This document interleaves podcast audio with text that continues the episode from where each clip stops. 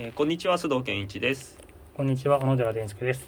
サミズダートスクールは一冊の本一冊の人を手がかりに知ることで日常が変化し共感することで連帯し学び合うことで楽しむ。先生のいない架空の教室です。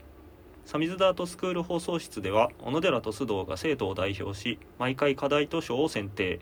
その本について2人で語り合う様子を垂れ流します。休み時間の放送室的な感じで聞いていただければ幸いですはい、それでは第5回目の放送を始めます。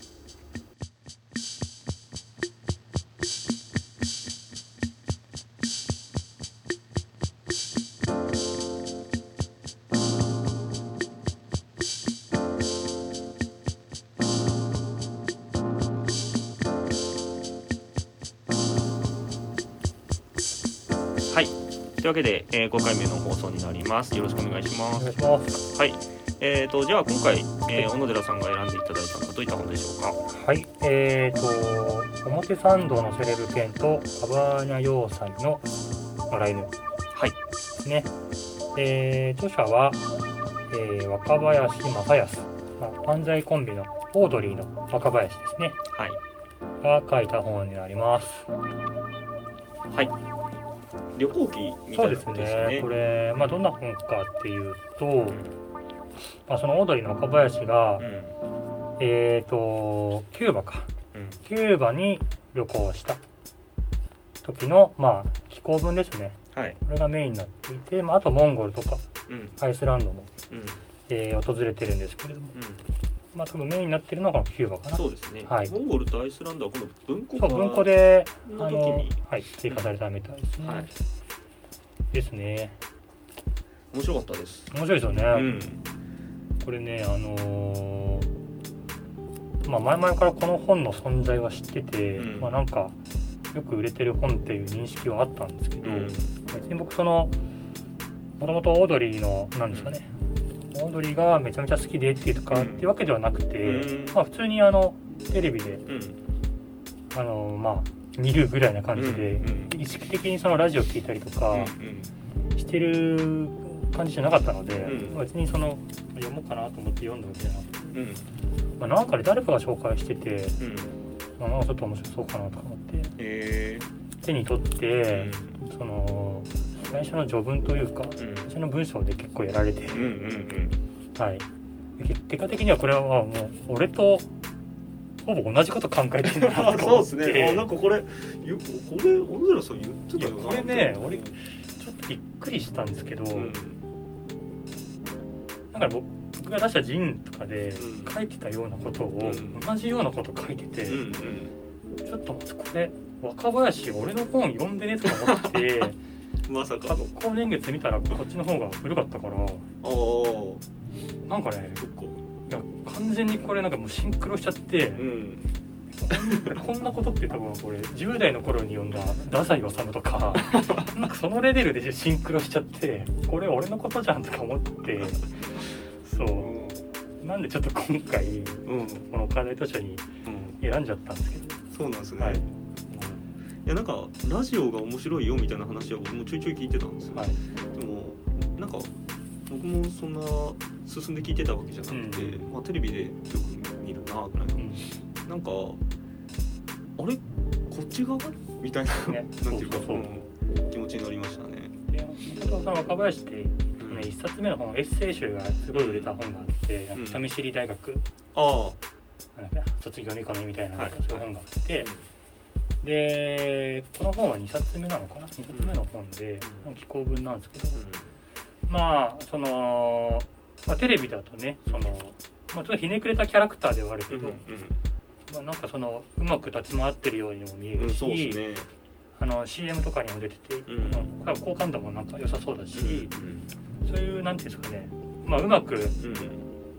ち回っ立ち回ってるとか生きてるうん。人なのかなって印象を持ってる人も多いと思うんですけど、なんかもう全然真逆でめちゃめちゃ生きづらさを抱えてる人なんだなって思ね。って、そう。びっくりしたんですよ。うん。全然イメージなかった。そうそうそう、うんまあ本当にまあ言ってしまえば成功者ではあると思うんですけど、うんこんなこと考えてたのうんとかなんかなんでなんでとか思って。意外っすよね。意外。うん。でねそのなぜキューバにうん行こうかうん。って思ったかというと、うん。そのめちゃめちゃこの今のうん。社会に生きづらさをずっと感じてきていたと、その20代、まあ、売れてない頃からなんで自分はこんなに生きづらいんだろうとかその多分その人見知りであることとかそのすぐ傷ついてしまうことであったりとか多分自分自身のこともそうだしなんかそのこの社会がでもその格差社会とかなんかブラック企業とかうん。そういうのがどんどん話題になってきていてそれって何なんだろうみたいなことを多分若林はずっと考えていてなんだっけなんか30後半になって家庭教師をつけたんですよね。でそのもともと学学生時代に全く勉強してなかったからそういう社会の仕組みとか歴史を全然知らなかった。でそれを知りたいっていう欲求が出てきて家庭教師をつけて歴史とかその社会の仕組みを知っていく上でだんだんその自分の生きづらさとか悩みみたいなものはずっとそれは自分に責任があってとかその宇宙の真理とかなんかそういうのをこのこの世のそういう不条理みたいなものをまあ自分で抱え込んでたのが実はそれって自分に問題があるっていうよりかは社会の問題なんじゃないかっていうことにこう気づき始めるまあその新自由主義。この本の中でたくさん出てくるんですよ出てきますね。この新自由主義のうん。資本主義の社会がそれこそがその自分自身の抱えている悩みとか生きづらさに直結してんじゃん。っていうことにうん。もう30後半で気づくんですよね若林が。はい、でうおーとか思っててそれでじゃあそのこの新自由主義の対極にある国で生きている人って、そういう悩みを抱えずに明るく生きてんじゃねえの？どんな社会なんだろう？とそれを見てみたい。っていうことでその社会主義の国であるキューバ。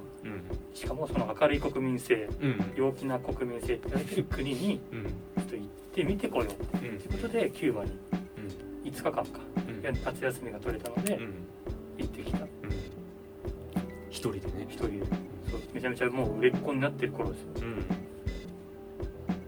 でねその家庭教師との会話ですげえこれめちゃめちゃ印象的だったのが若林が「の先生知ることは動揺を鎮めるね」って言ってこう家庭教師の先生はそれに対して若林さん学ぶことの意味のほとんどはそれですよと、はい、その知ることによってその自分の中の動揺が静まる。そのなんかこうモヤモヤしてたりうん。悩みとか葛藤みたいなものが知ることでこう道筋がこうクリアになってくっていうかもやが晴れてくっていうのが過程があるのがしかもまあ冒頭ですけどねすげえいいなと思って。でしかもこう自分で見に行くなかなかいないと思うんですよね。その社会主義の国ってどんな国なんだろう。だからその過程がまずいいなと思ったんですよね。そうですね。はい。その何にも知らなかった自分がいろいろ勉強したりうん。知ることでその自分のその悩み抜いてきたことのこう解決の糸口みたいなものをちょっとこう掴むっていう。でそれで旅に出るっていう、まあ、その過程がまずいいな、は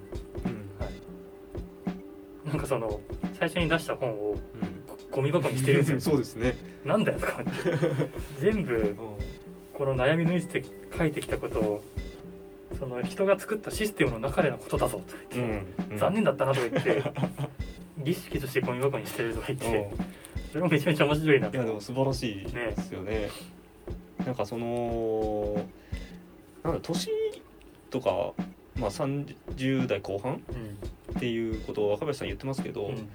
決して遅くもないと思うんですよね、うん。うん。下手したら死ぬまで気づかない人もたくさんいるだろうし、なんか、うん、自分も何も考えず割とぽやぽやと生きてきた人間なんで、この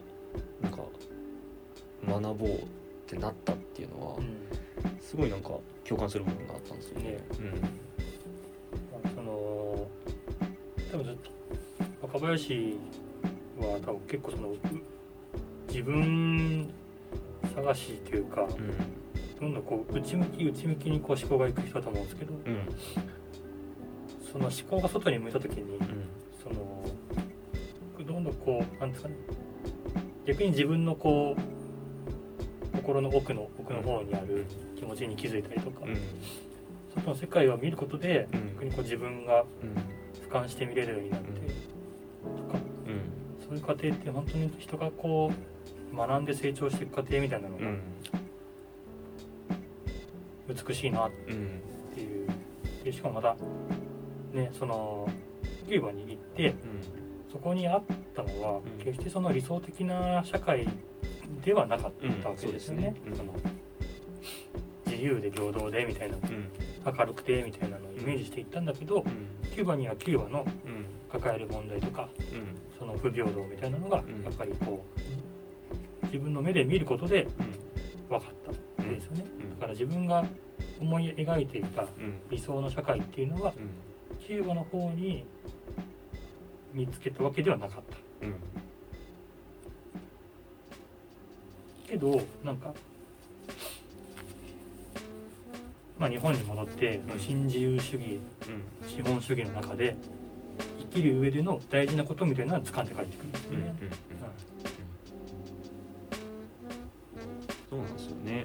結局キューバにうん行って現地のガイドさんうんめっちゃ明るい人来るんだろうと思ってたら めっちゃ人見知り。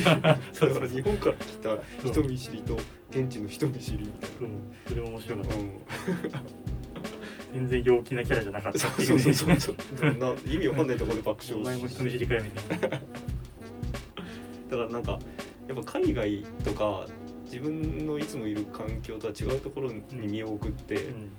なんかすごい好きなんですよ、うん。あの常識が通じないというか、うん。うん自分の中の。でいろいろ更新されていく感じが好きで、まあ、コロナ禍ですけど、うん。まあ、収まればまた海外とか行きたいなって思うんですようん。うん。ね。うんがこう何に一番こう心動かされたかっうん。てなんかその最最後の滞在の日にはい夜夕方街歩いててうん。海岸海岸沿いうん。ビーチのその沿った道にもううん。人がこう集まって、うん。ああ。そう。うん。あの喋ったり、うん。なんか音楽奏んでたりとか、うん。まあ、それぞれにこうカップルがこう仲良くしたりとかその街のうん夕方に夕日が沈んでいく時に集まって話したり楽しうん。ん。だりしている表情になんか一番グッとくるみたいな。うん。ありましたね。うん。見たかったのはこれだったそううん。でそれをこう、まあ、血の通った関係っていうのがうん。若林って。うん。言ってましたね。まあ、結局その新自由主義の社会って、うんまあなんていうんですかね。あくまでもうんその利益重視とか、効率重視とか、うん。まあ、生産性とかそういう言葉は結構ね、あの嫌だなと思いますけどうん。そのなかなかその血の通った関係にがこう作りづらいうん。社会だしうん。その何かをやるときにぱりその資本主義とか新自由主義の中だと、うん。まあ、いかにしてうんその社会の仕組みにうん。乗っかって、うん。まあえー受け入れられるか、うん。まあ、直球で言うとお金を稼げるかうん。お金になるかってそうですね。うん。まあ、そこがやっぱりありきになっちゃうから、まあ、その本当にピュアなうん気持ちで一緒にいたいからうんいるとかうん。楽しいからやるとか、あのー好きだからやるとかうん。そういう生産性とかお金とかうん。関係ないうん。そういうフィルターがかかってない状態うん。で人が何かに打ち込むとかうん。時間を過ごすっていう状態があのこの新自由主義社会を生きる上でうんうんあのなんだろうな武器になるっていうか。うん。血の通った関係と没頭か。それを隠しコマンドって言ってるな、その新本主義社会の格差と分断から自由になれる隠しコマンドは血の通った関係と没頭。うん。うんやってましたね。うんキューバその若林さん広告がないって言ってましたよね、うんだからあの社会主義だから、うん。そのなんかやっぱ東京にいるといらないものまで持ってなければならないような気がしてくるって言ってますよね。でもなんかキューバの人々はクラシックカーをみんな修理しまくって乗ってて、うん。うん、でそういうキューバ人の抵抗うん。と我慢っていうのは、まあ、ジメジメしていないってうん明るくて強い。っていうんですよね。いやこれだなこうありたいなって思いました、うんうんうん。なんかちょっと印象的なエピソードがあったんですけど、あのー学校でいじめられてる子がなんかゲームアプリの中ではヒーローうんだうん。でそこに居場所があるから学校にも行けてるうんうん。ああありましたんですよねね、うん、だからこれはなんかいいなと思ったんですよ。そのまあ SNS でもゲームアプリでも何でもいいんですけど、まあどっかで承認欲求が満たされてればこう生きていこうと思えるっていうか。うんうんなんでうんまあ教室とか職場うん。でなかなか承認されなくても、うん。まあ、他のところに居場所を見つける。うん。ネットとかになくても、まあ、どっかしらにはあるよってことを言っていきたいですね、うん。まあ、それは自分にとってはライブハウスだったりスケートパークだったりっていうのかもしれないですけど、うん。まああるあるからって、うん。そうなんですよね。あのこの間テレビであのこある高校の授業の様子ニュー NHK で紹介されてて、なんか自分で課題見つけて調べてプレゼンするみたいな。うん授業があってで高校生がインタビューでうん。なんかねこのこの授業を通じてそのコミュニケーション力とかうん。プレゼン表現力うんが身につけることができてうん。そういう社会で求められる人材になるための能力を身につけることができてよかったですみたいなことを、まあ、言っててうーんなんか気持ち悪いなと思って で結構その社会に求められるうん。人材ってうん。なんかでまた別の番組でラジオでの悩み相談コーナーで大学生がまあ社会に求められる人材になるために就活のためになんかママナーの本を買ったりうん。いろいろやってんだけど、まあ、どうにも心の奥ではくだらないと思っちゃうみたいな、そう悩み相談で言っててそうだよなと思ってでその社会で求められる人材みたいなのって結構なんすかね今の若い世代の人とかやっぱ意識してるんだなってし教育の現場においてもそういうプログラムが組まれてるんだなって思った時に、うん。その社会に求められる人材からはみ出す人たち。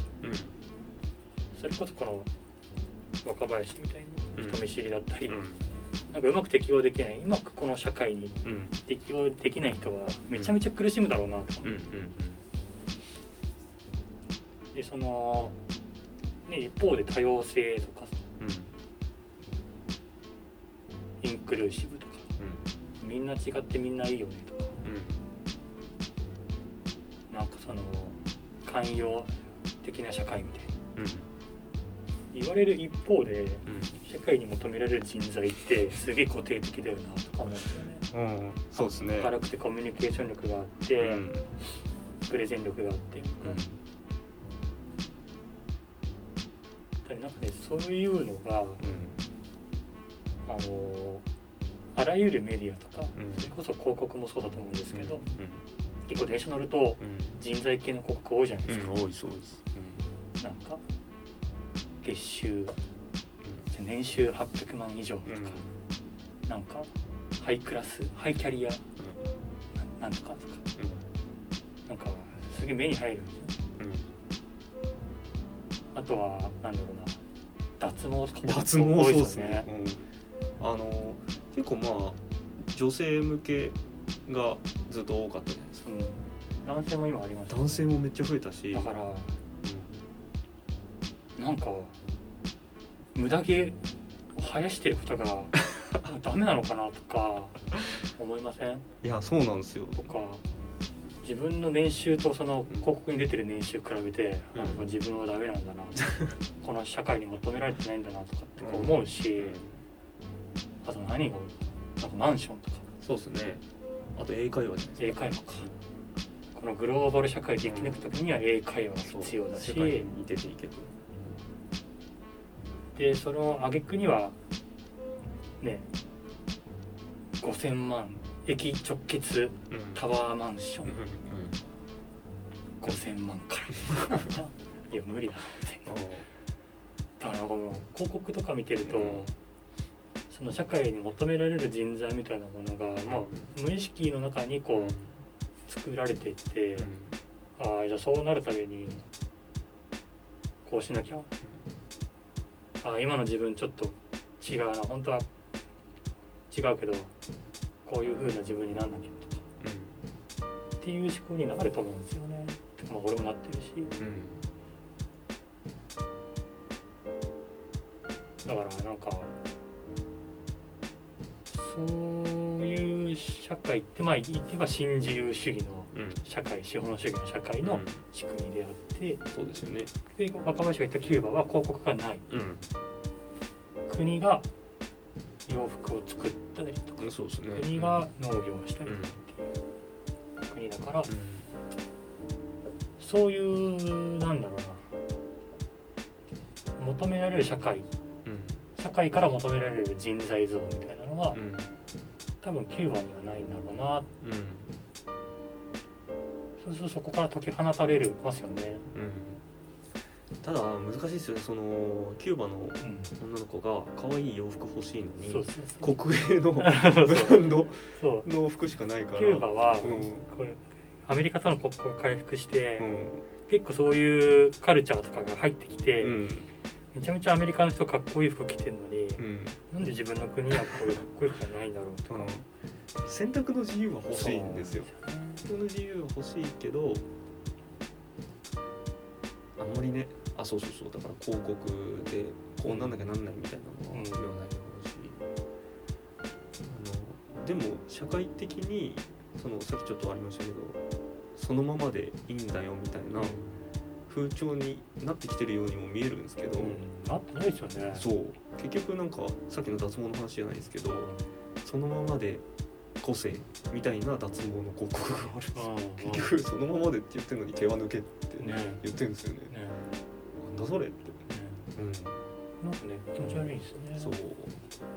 自分らしささえビジネスに救い取られてしまうああ個性ビジネスか。と個性ビジネス個性ね。う気持ち悪いですよね。要は個性持て。んうん。個性がないと生きていけねえぞ。っていう社会ですよね。うん。っていうくせに多様性。多様性っていうくせにみんなと同じほところはなんだろう空気は読めよみたいな、空気はよどっちだよなんかねそんなこと若林さんも言ってたような言ってる言ってる、うん。言ってた。言ってた。言ってた。うん。いやもうまさに本当にいつもそれを感じますね、うん、でもなんかちょっとヒントになるかなって思ったのはなんかなんだろう。キューバの現地の人が丸一日案内現地してくれた時に、何かお礼をしたいと思ってうんうん。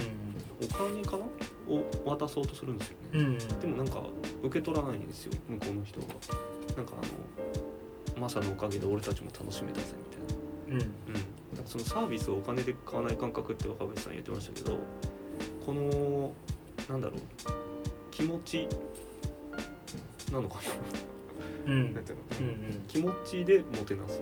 お金じゃなくて、はい。その感覚っていうのは、まあ、なくしちゃいけないよなって。そうですね、まあ、それは要は血の通った関係あそうですね。うん、金のうんお金のうん関係じゃなくて。そうそうそう。お金を抜きにした関係、うん、うん、そういう関係はどっかに持っといた方がいいですそう。よね多分まあそれはでなんか何でもいいんだよとか言ってましたね。その家族例えば家族。うん。まあももろね血の通った関係家族、うん。まあね、血の通った関係だけど。その友達だったりあの好きなラジオだったりうん。好きなアイドルとかねだったり好きな本だったりうん。うん。その通った関係っていうのがまあいろいろあってうん。それにそれを見つけてうん。それを大事にするっていうのがあれですね。自分を生かすっていう。うん。うん。なんかこれからの社会を生きていくヒントになるのかなと。社会の中で好きなものを見つけるうんうん。っていうことはその社会を肯定することにつながるってなんかね違うエッセイで書いてました確かに。若林さん。ああそうねその前回の箱男うん。に通ずる部分がその海外に行って、まあ、戻ってくるとまあなんか常にその芸能人とか有名人が何かしらの不祥事で叩かれていると。で数日間海外に行ってそういう国内のニュースから離れていたけどそういう戻ってきてそういうニュースを見ると本当それが異常に見えると。でこの国っていうのはその本当に他人のことをよく見ているし他人に見られていることを意識しているあの人会社でこうらしいよ。あの人今こんな人と付き合ってるらしいよ。あの人時計買ったらしいよ。あの人ツイッターにこんなこと書いてたよ。あの人インスタにこんなの載せてたよ。っていうあの人あの人あの人の連続だと。でそれが世間だと。でこの国はそういう世間を信仰しているとこれって箱男の舞台ですよね。そうですね。ね。うん。見見ているし見られてる。う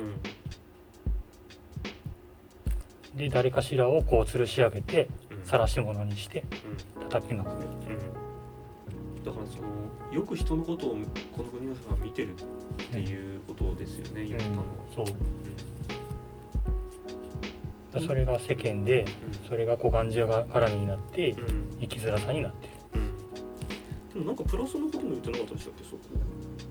だからその日本ではうそういう世間って見られること見ることを意識してるからん。何かその例えば震災があった時もその混乱せずに助け合ったりとかそういうああとはあれか。この国のシステムは例えばその公共交通機関が必ず時間通りに来たりとか街は綺麗だしそう細かな配慮がされている街になっていてそこは日本はあの外から見ると本当に素晴らしい。日本あ日本人の集中力の高さには本当に驚いたって書いてある。街が清潔だしうん。歩いていても臭いと思うことがほとんどないしう道路に穴開いてないしゴミも収集されるしその災害時も暴動とか略奪が起きないしうんライフラインはしっかりするしそこには日本人の集中力の高さをうん感じた。うん。一方でこの国はやっぱりその世間っていうのを強くうん信じてるっていうのをうん海外に行って改めて感じたと。やっぱり人にみよく人のことを見るし見られることを強く意識ししているそれがプラスに働いていけばいいですね。あそれがプラスのこともあるけどうん。その反作用としてうん。そういう生きづらさうん。みたいなものが生まれてきてしまっているこの見られることを意識してそその人に求められるとか社会に求められるみたいな形に自分を合わせていくんじゃなくてそことは別の線を越えて一歩外に出てそういう血の通った関係とか好きなこと没頭できることっていうのを大事にしようねっていうのが本が言ってることでそれにすごいその通りだと 思いましたのでうん。本当ねあの読んでほしいですね。その多分共感できる人いっぱいいると思う勇気もらえますよね。勇気もう。ん。いい本でした。はいということであの本当は小説とかね課題としてにしたいんですけど。いやいい。本そんいいちょっとあまりにも最近読んだ本の中でうん。感銘を受けたのでうん。ちょっとこの本をはい。はい紹介しました。ありがとうございます。あの本当にいい本に出会わせてくれました。ありがとうございます。はい、じゃあそんなところで。はいこんなところですね。はい。じゃあまた次回。はい。はい。ではごきげんよう